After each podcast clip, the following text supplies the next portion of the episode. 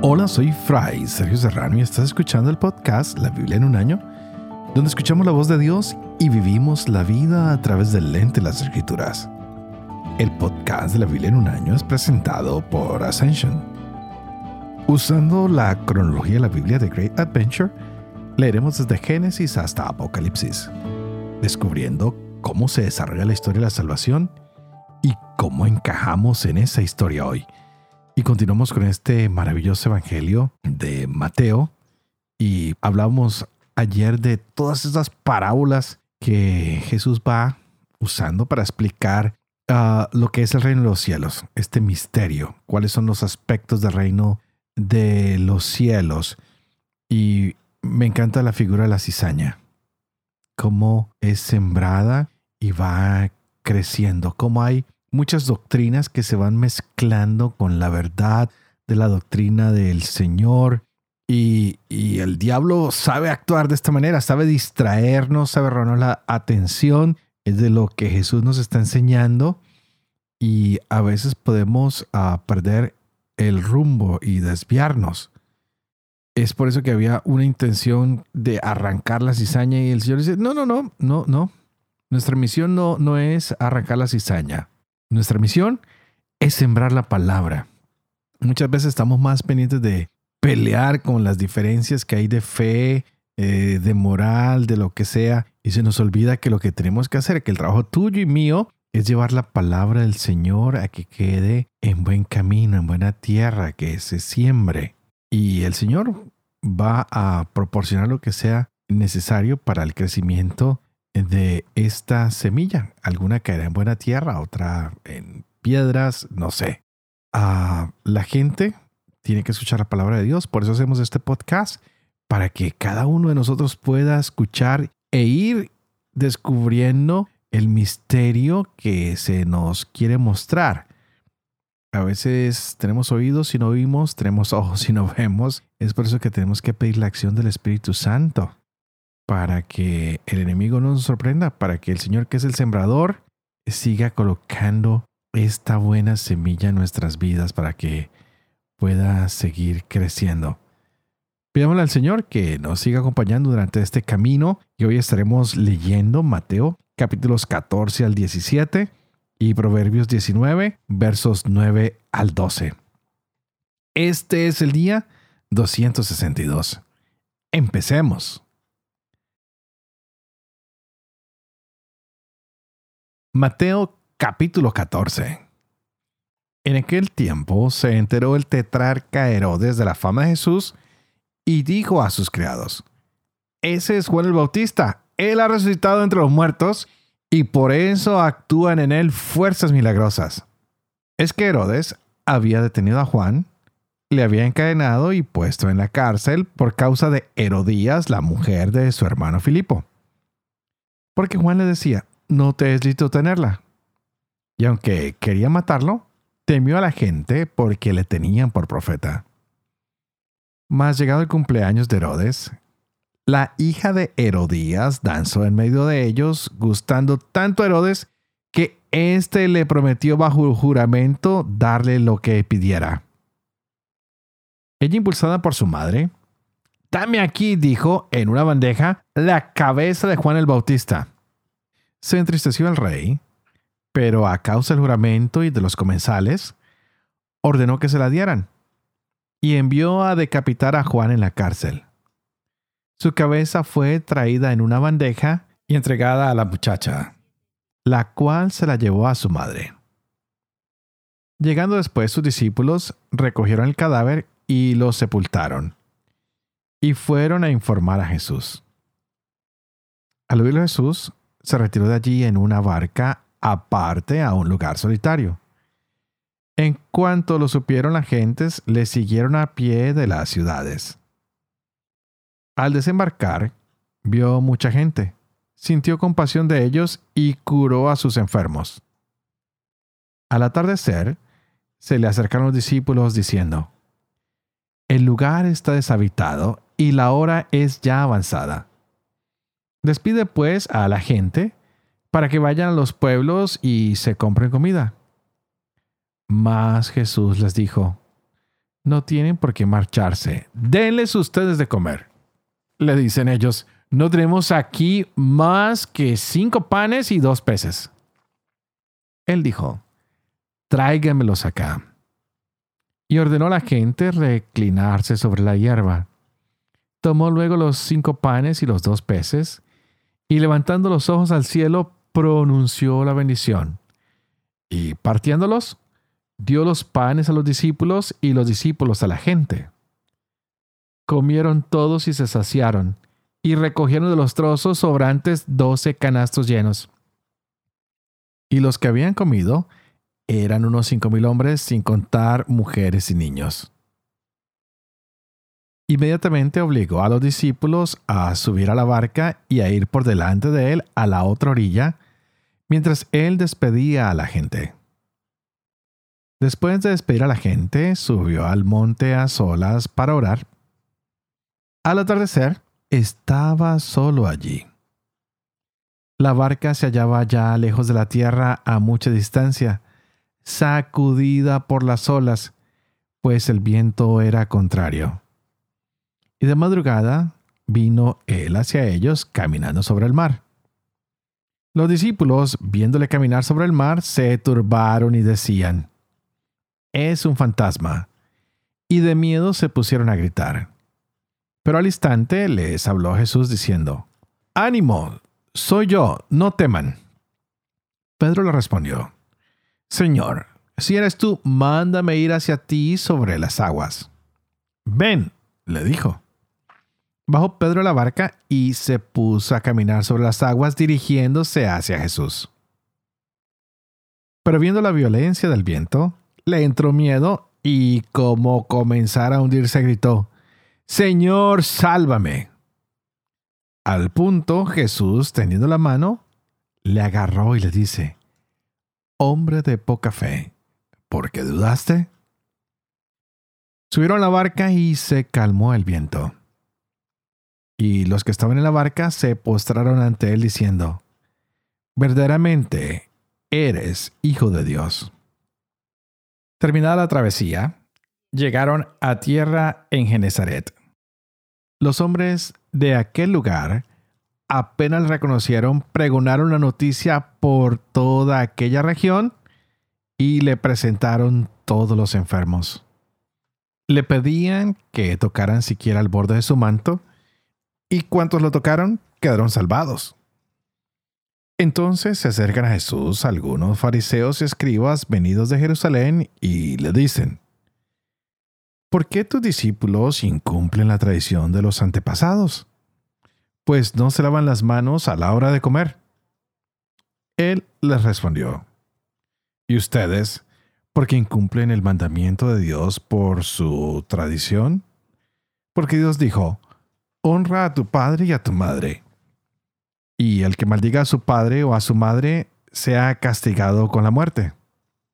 Pero ustedes dicen, el que diga a su padre o a su madre, lo que de mí podría recibir como ayuda es ofrenda, ese no tendrá que honrar a su padre y a su madre.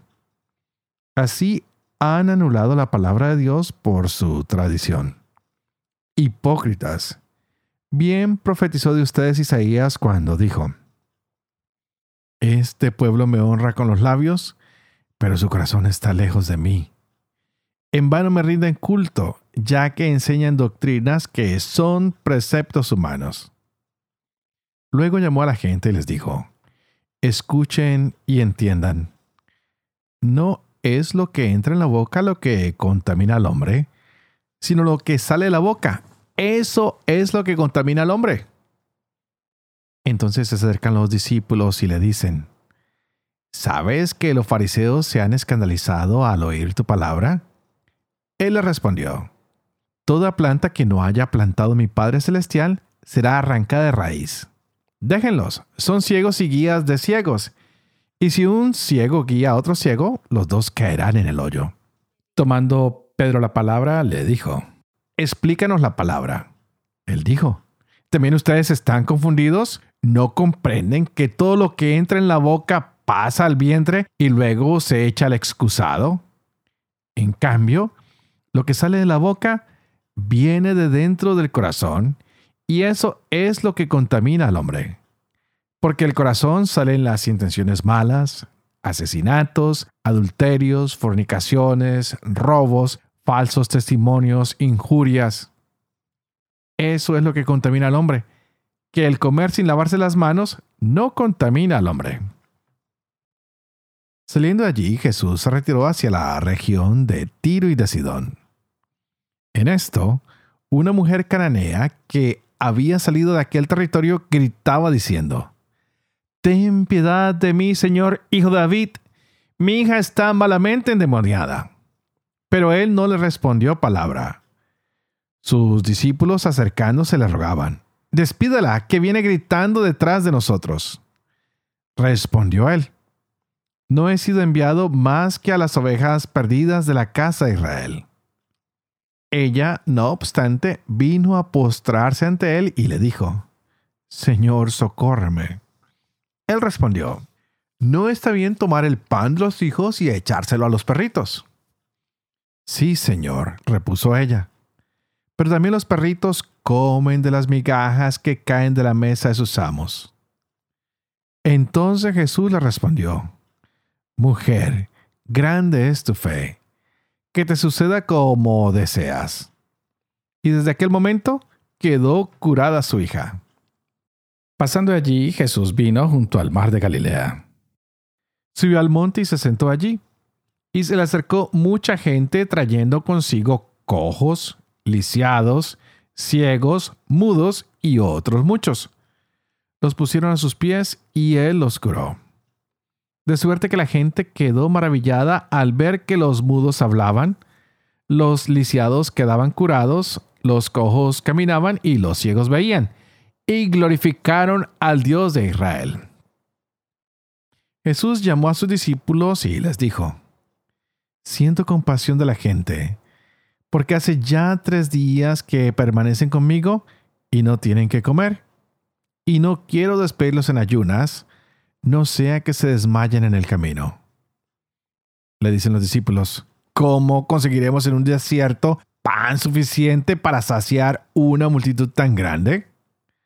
Les dice Jesús, ¿cuántos panes tienen? Ellos dijeron siete y unos pocos pececillos.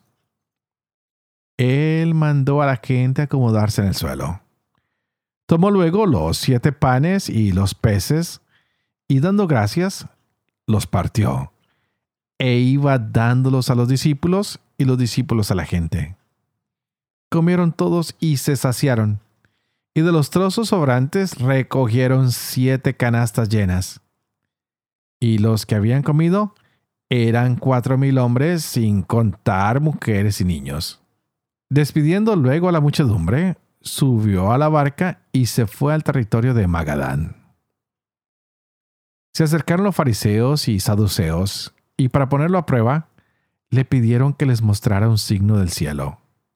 Mas él respondió, Al atardecer dicen, va a ser buen tiempo, porque el cielo tiene un rojo de fuego, y a la mañana, hoy habrá tormenta, porque el cielo tiene un rojo sombrío.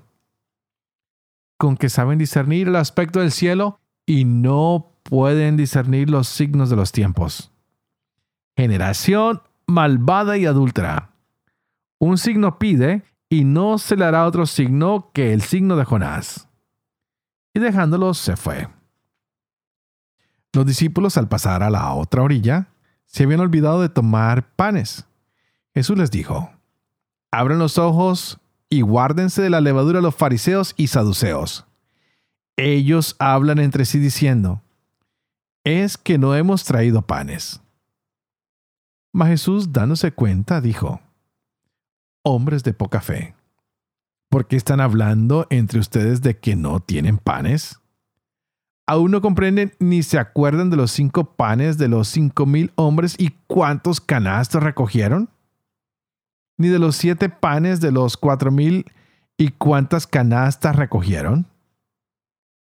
¿Cómo no comprenden que no me refería a los panes? Guárdense sí de la levadura de los fariseos y saduceos.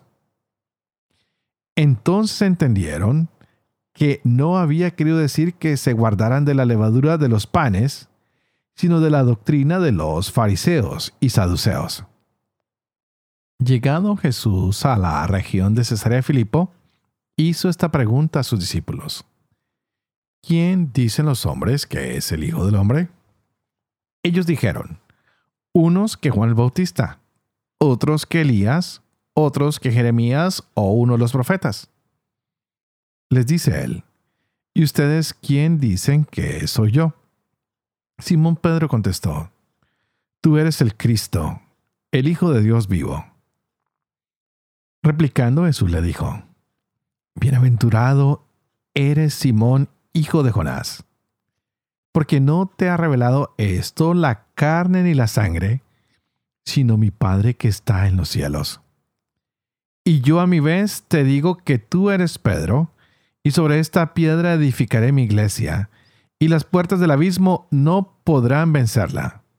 A ti te daré las llaves del reino de los cielos, y lo que ates en la tierra quedará atado en los cielos y lo que desates en la tierra quedará desatado en los cielos.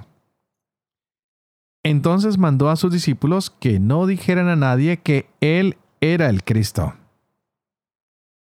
Desde entonces comenzó Jesús a manifestar a sus discípulos que Él debía ir a Jerusalén y sufrir mucho de parte de los ancianos, los sumos sacerdotes y los escribas, y ser matado y resucitar al tercer día.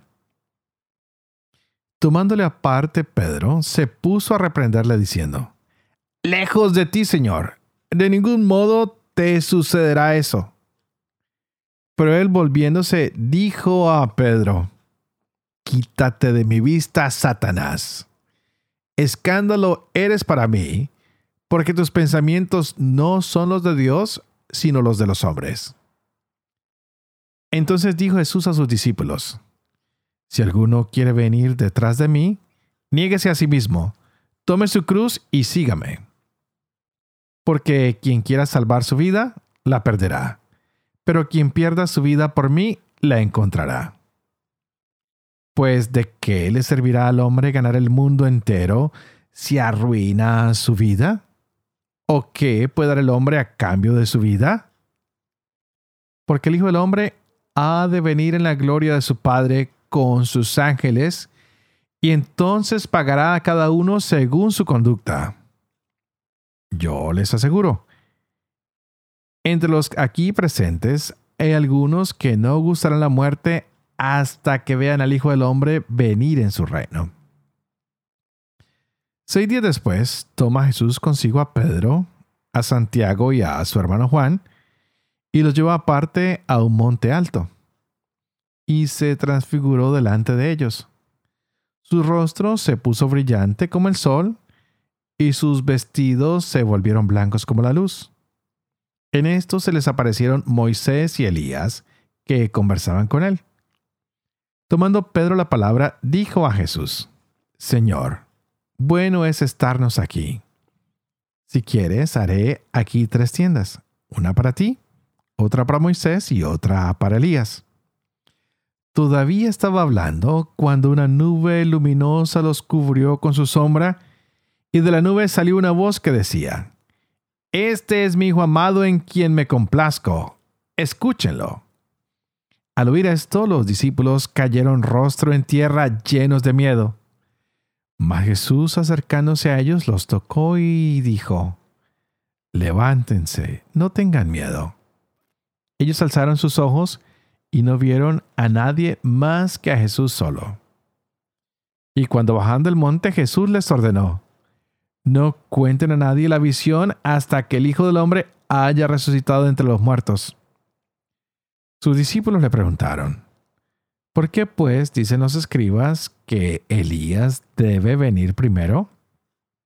Respondió él, ciertamente Elías ha de venir a restaurarlo todo. Les digo, sin embargo, Elías vino ya, pero no le reconocieron, sino que hicieron con él cuanto quisieron. Así también el Hijo del Hombre tendrá que padecer de parte de ellos. Entonces los discípulos entendieron que se refería a Juan el Bautista.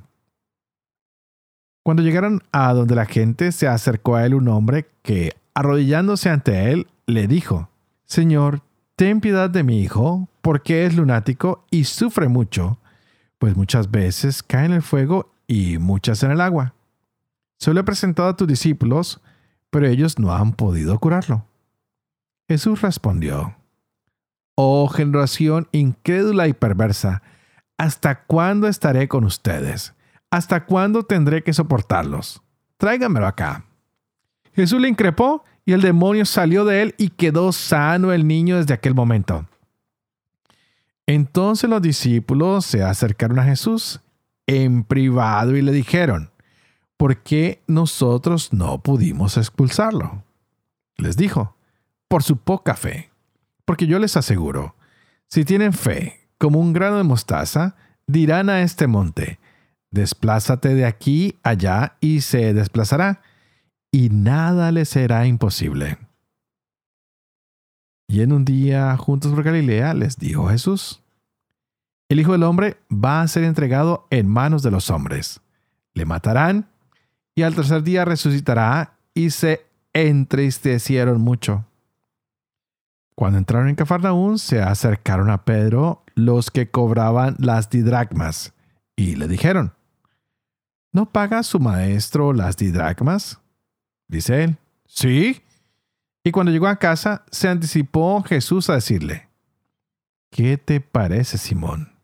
Los reyes de la tierra, ¿de quién cobran tasas o tributo? ¿De sus hijos o de los extraños? Al contestar él, de los extraños, Jesús le dijo, Por tanto, libres están los hijos. Sin embargo, para que no le sirvamos de escándalo, vete al mar, echa el anzuelo y el primer pez que salga, agárralo, ábrele la boca y encontrarás un estáter. Tómalo y dáselo por mí y por ti.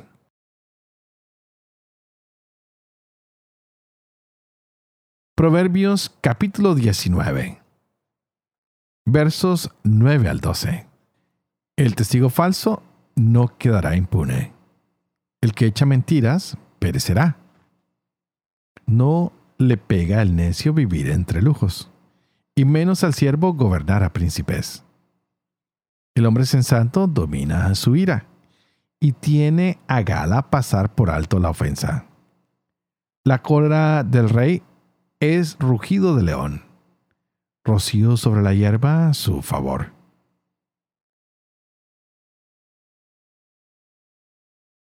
Padre de amor y misericordia, tú que haces elocuente la lengua de los niños, educa también la mía, e infunde en mis labios la gracia de tu bendición, Padre, Hijo y Espíritu Santo. Y a ti te invito para que juntos pidamos al Espíritu Santo que abra nuestra mente y nuestro corazón para que sigamos gozándonos de esta palabra que el Señor nos regala hoy para nuestras vidas. Y qué palabra, este Evangelio de Mateo definitivamente sorprendente.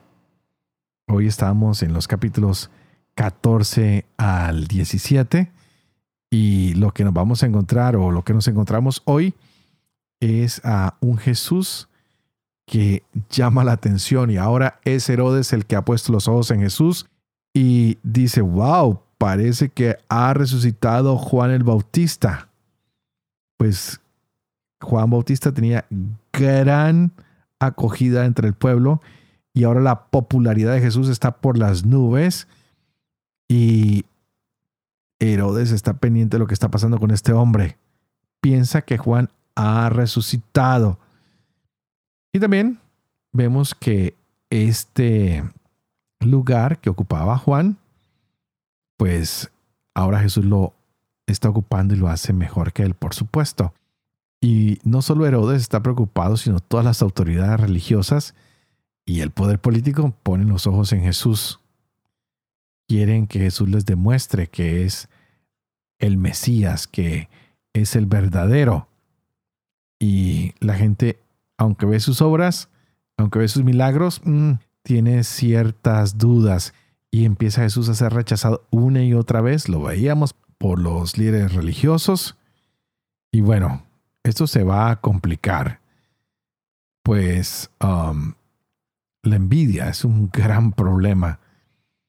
Y hay hombres que quieren perseguir a Jesús y los cuales vienen a confrontarlo y Jesús termina devolviéndoles sus acusaciones y diciéndoles, oigan, ustedes tienen la ley y no la usan para lo que debe ser. Yo no estoy invitando a la gente a que desobedezca. Estoy haciendo que la ley sea importante hoy en el corazón de las personas, que no se preocupen tanto por ritos externos, porque ustedes los están enseñando a una corrupción moral. Incluso ustedes mismos se han olvidado de sus padres. Cuarto mandamiento. No están haciendo las cosas que deben hacer. Y es así como Jesús tiene que abandonar su tierra y se va a donde están los gentiles. Y lo más interesante es que allí una mujer cananea es la que dice, wow, este es el hijo de David. Jesús es reconocido primero por estos gentiles, por estos cananeos, como el hijo de David. Y allí sigue haciendo poderosos milagros. Y en otro lado, pues encontramos a los judíos que siguen pidiéndole señales.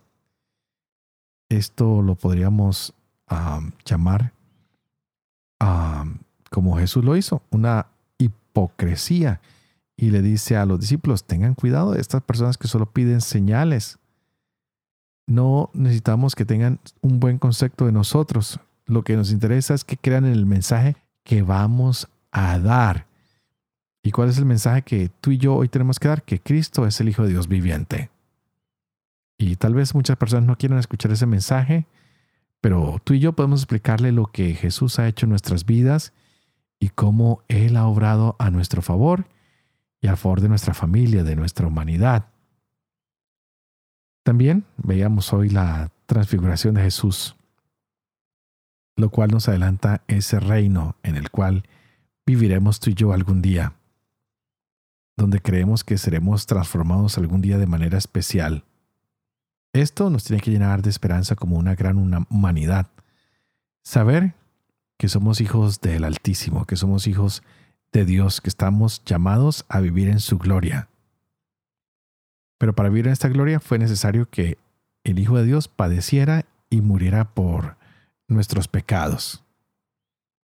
Y los discípulos no es que les gustara mucho la idea de que Jesús fuera a morir, el anuncio de su crucifixión.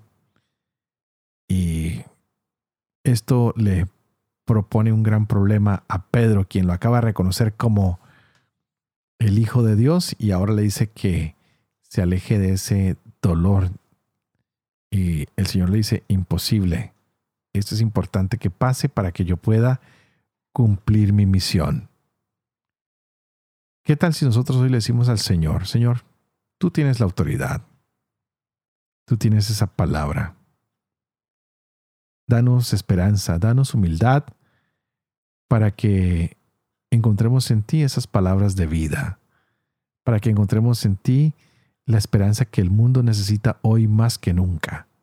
Y pidámosle al Señor que así como Él se transfiguró, que Él hoy también nos transfigure, que nos restaure, que nos quite ese pecado que nos aleja de Él, de su presencia, de su reino, de vivir en la gloria.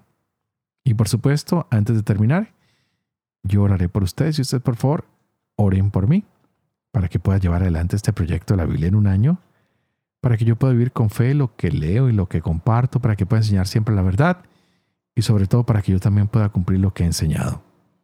Y que la misión de Dios Toporoso, que es Padre, Hijo y Espíritu Santo, descienda sobre cada uno de ustedes y los acompañe siempre. Que Dios los bendiga.